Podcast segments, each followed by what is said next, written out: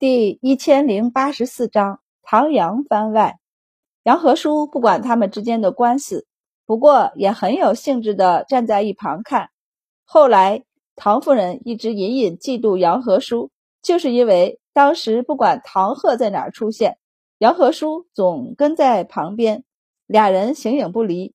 虽然唐鹤的朋友很多，但能够自由出入唐家，随时随地都能找到他的地方。必定有杨和叔，他们两个太要好了，所以不仅男人会吃杨和叔的醋，女人也会吃。当然，女人们更多的是吃唐鹤的醋。不过，为了能够和冷淡的杨和叔更亲近一分，小娘子们还是很给唐鹤面子的。为了让唐鹤替他们递信递东西，他们可没少讨好唐鹤。当然，当时的他们并不知道这些东西。最后，多数是进了唐鹤的肚子，唐鹤的库房里。因为杨和叔往往看过一眼后，就让唐鹤还回去。一开始，唐鹤还了，但每次还回去，那姑娘都哭得惨兮兮的，倒让他这个递送东西的人成了负心汉一样。后来，他就自学成才，收来的东西一律回言：“何叔不一定要，他若是不要，我便只能丢弃了。你们到时不要伤心。”请他递送东西的闺秀全都自信满满，一再言道：“我不会伤心的，你只管送。他若是不收，那便丢了。”于是唐鹤都当着他们的面拿给杨和叔，杨和叔拒绝不要后，他就丢到自家的库房里。所以唐夫人嫁进门后不久，整理唐家的库房，翻出了一库房的情书和玉佩、挂坠、烙子之类的东西。全是小姑娘们送的，却没有一样是唐鹤的，全都属于杨和叔。唐夫人无语，所以就忍不住嫉妒啊，嫉妒杨和叔。还有一点，唐鹤曾经为了杨和叔，差点连前程和性命都不要了。杨和叔性格看着冷淡，但人是很温和的，这是唐鹤的原话，也是他十五岁前的实情。从小锦衣玉食。又是氏族宗子，杨和叔的性格能有多坏？不过因为从小长得好看，他不喜人总是盯着他瞧，所以才喜欢冷着一张脸。唐鹤与他熟识，自然知道这只是他的表象。他知道他心底柔软，性格温和，不然他也不会和他说：“愿天下粮仓丰满，再无饥馑。”后来唐鹤离开京城。随他父亲去巡视天下，没两年，他便听说杨氏宗子性格暴虐，德不配位，奸杀良家妇女，已被人下了大狱。唐鹤吓得不轻，立即求他爹回京。只是唐侍郎是奉旨巡视，无诏是不能回京的。唐鹤只能自己先跑回京城。他已经做好了在牢里和杨和叔苦兮兮见面的准备。谁知道杨和叔并没有被收在刑部大牢里，而是被软禁在国子监中。唐鹤无语，他缓步走进杨和叔的监舍，敲了敲窗户，冲里面扑哧扑哧两声。一直冷着脸呆坐的杨和叔瞬间活了过来，他猛地起身去推开窗，看见头发乱飞、眼底发青的唐鹤，眼眶有些湿。你从哪儿回来的？唐鹤看他还是白白净净的，不由啧啧两声，问道：“脸长得好看还有这作用？犯了命案竟然不用收押进刑部和大理寺？”杨和叔嗯了一声，道：“孔继久说，我长成这样，谁对谁用强还不一定呢。”唐鹤从窗口那里翻进去，完全无视不远处盯着他们的舍监。这倒是，所以你怎么会被定这样的罪名？连我都在外地都听说了。杨和叔只给他倒了一杯茶，只有冷的。唐鹤毫不介意的一饮而尽。他道：“你快说，虽然孔继久睁一只眼闭一只眼，但我也不能太过。”杨和叔道：“我醒来，身边就全是血，有一个女子躺在我的不远处，我手上拿着沾血的匕首，我手上还有匕首扎出来的伤。什么？”杨和叔看了他一眼，道：“现场有人打斗过，东西掉了一地，桌子也倒着，死的并不是普通女子，而是五品通判之女，姓韩，刚从外地随父亲进京述职。她长得很好看，才进京便有了才名，许多人倾慕她，又正当龄，所以不少人家上门提亲。唐鹤一瞬间脑补了不少爱恨情仇，难道是别人喜欢他，但他喜欢你，所以爱而不得，杀了他，嫁祸给你？这人是谁？也太狠了吧！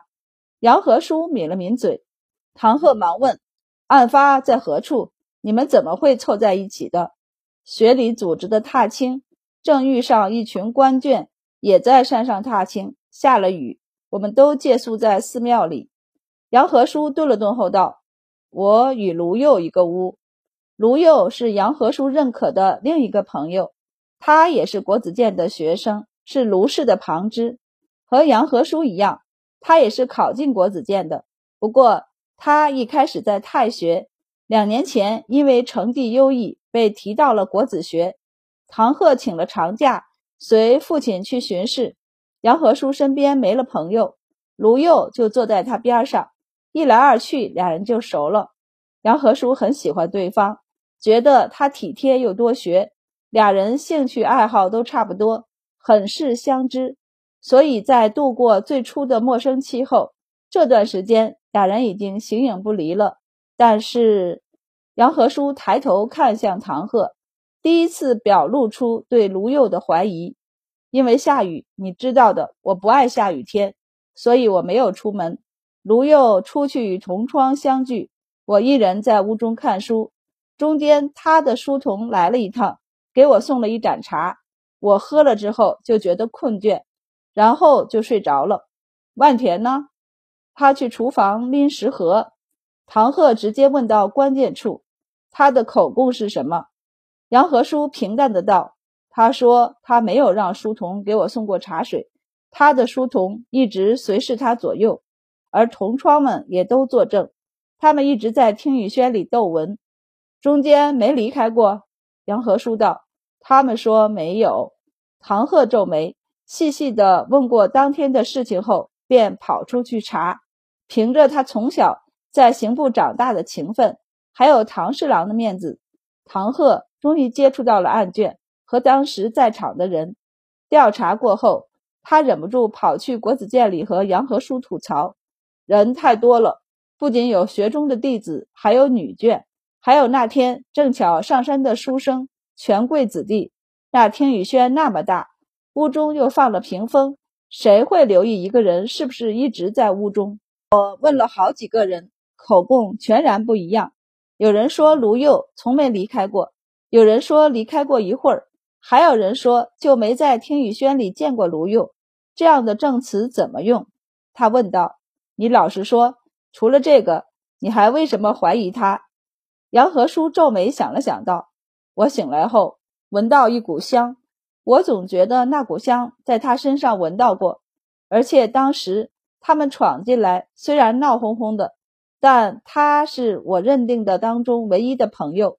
我下意识地看向他，他却没有信我，而是跟着人认定我是凶手。”唐鹤一听。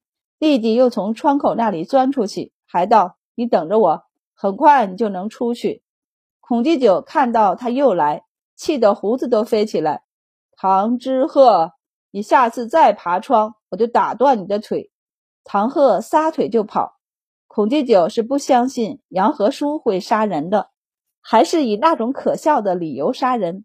他教的所有学生里，最优秀的就是杨和书，他喜欢他。比喜欢从前的太子还要喜欢，和唐鹤一样，哪怕不知真伪，他也相信他的人品。杨和书绝对不是凶手，所以他才把人关在国子监里，不许刑部和大理寺从他这里抓人。只要杨和书不从国子监里离开，没有圣旨，刑部和大理寺就拿不了人。而皇帝无语，皇帝也不太相信杨和书会干出这种事儿来。加上后宫杨贵妃求情，他就睁一只眼闭一只眼，哪怕朝中纷纷扰攘，一直嚷着让他严惩凶手，他也没让孔继久把杨和书交出来。这一年，杨和书尝尽了人情冷暖，他收获了很多信任和温暖，也看到了明哲保身和栽赃陷害。他这才知道，原来以前自己认为的好，并不就是真的好；以前认为的坏，便是真的坏。被关在国子监里的杨和书想了很多。等到唐鹤终于顶着一股倔强，差点死在刺杀之下，查出真相时，杨和书就看透了许多。杨和书洗清了冤屈，他走出国子监时，整个人都瘦了一圈，脸色憔悴，看得来看望他的京城闺秀们纷纷落泪。从那以后，再没人敢提起这件让杨和书受冤的事儿。也就很少会有人知道，那个被流放三千里的少年，曾经是杨和叔心底承认的第二个好朋友。他以为他们是志趣相投、性格相合，却原来都是假的。他是这么和杨和叔说的：“若你不是杨氏宗子，你以为你能万众瞩目吗？便是生就这样一张脸，那也是祸，不是福。”他道。我是真心想和你做一辈子朋友的，我不介意一直与你志趣相投，只可惜我错了一步。当时我只想着只有你能替我。对方笑了笑道：“其实是我想看一看，你若是牵涉进这样的案子中，你还会不会受万众宠爱？我失手杀了他，其实是有很多处理的方法的，比如丢到山里，或是放一把火。”可我偏偏鬼迷心窍，想起你来，就想看一看你会不会被人人唾弃，人人喊打。怎么样？这一段时日你也不好过吧？除了那些浅薄的女子外，有多少人盼着你就此死去？他道：“这其中还有你的家人和族人呢。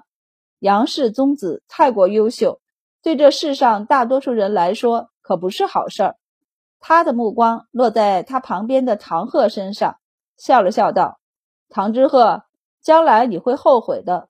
大晋有杨和书在，你将来再难延起光芒。”他带着哭声道：“既生亮，何生瑜？”唐鹤转头看向杨和书，他疯了，竟然敢把自己比作周瑜。唐鹤干脆嘚瑟起来，抬着下巴道：“你傻呀！”我不能和他做卧龙凤雏吗？他是卧龙，我做凤雏，这不就相辅相成了吗？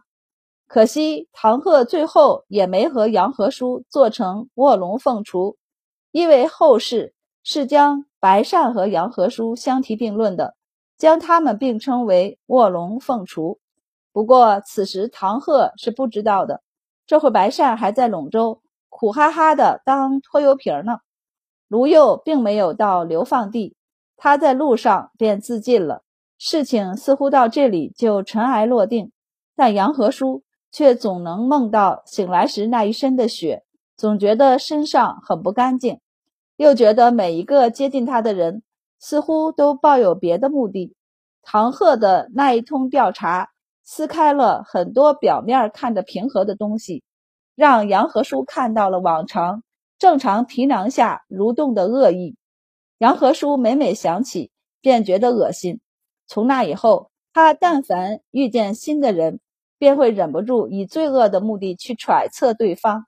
直到他外放到罗江县，在那里很少有人知道他的身份。面对普通的农人，他可以不必太过戒备。他并不觉得身上都是绫罗绸缎的人，比地里衣上脏污的农民干净到哪里。甚至觉得在地里劳作的人要更干净。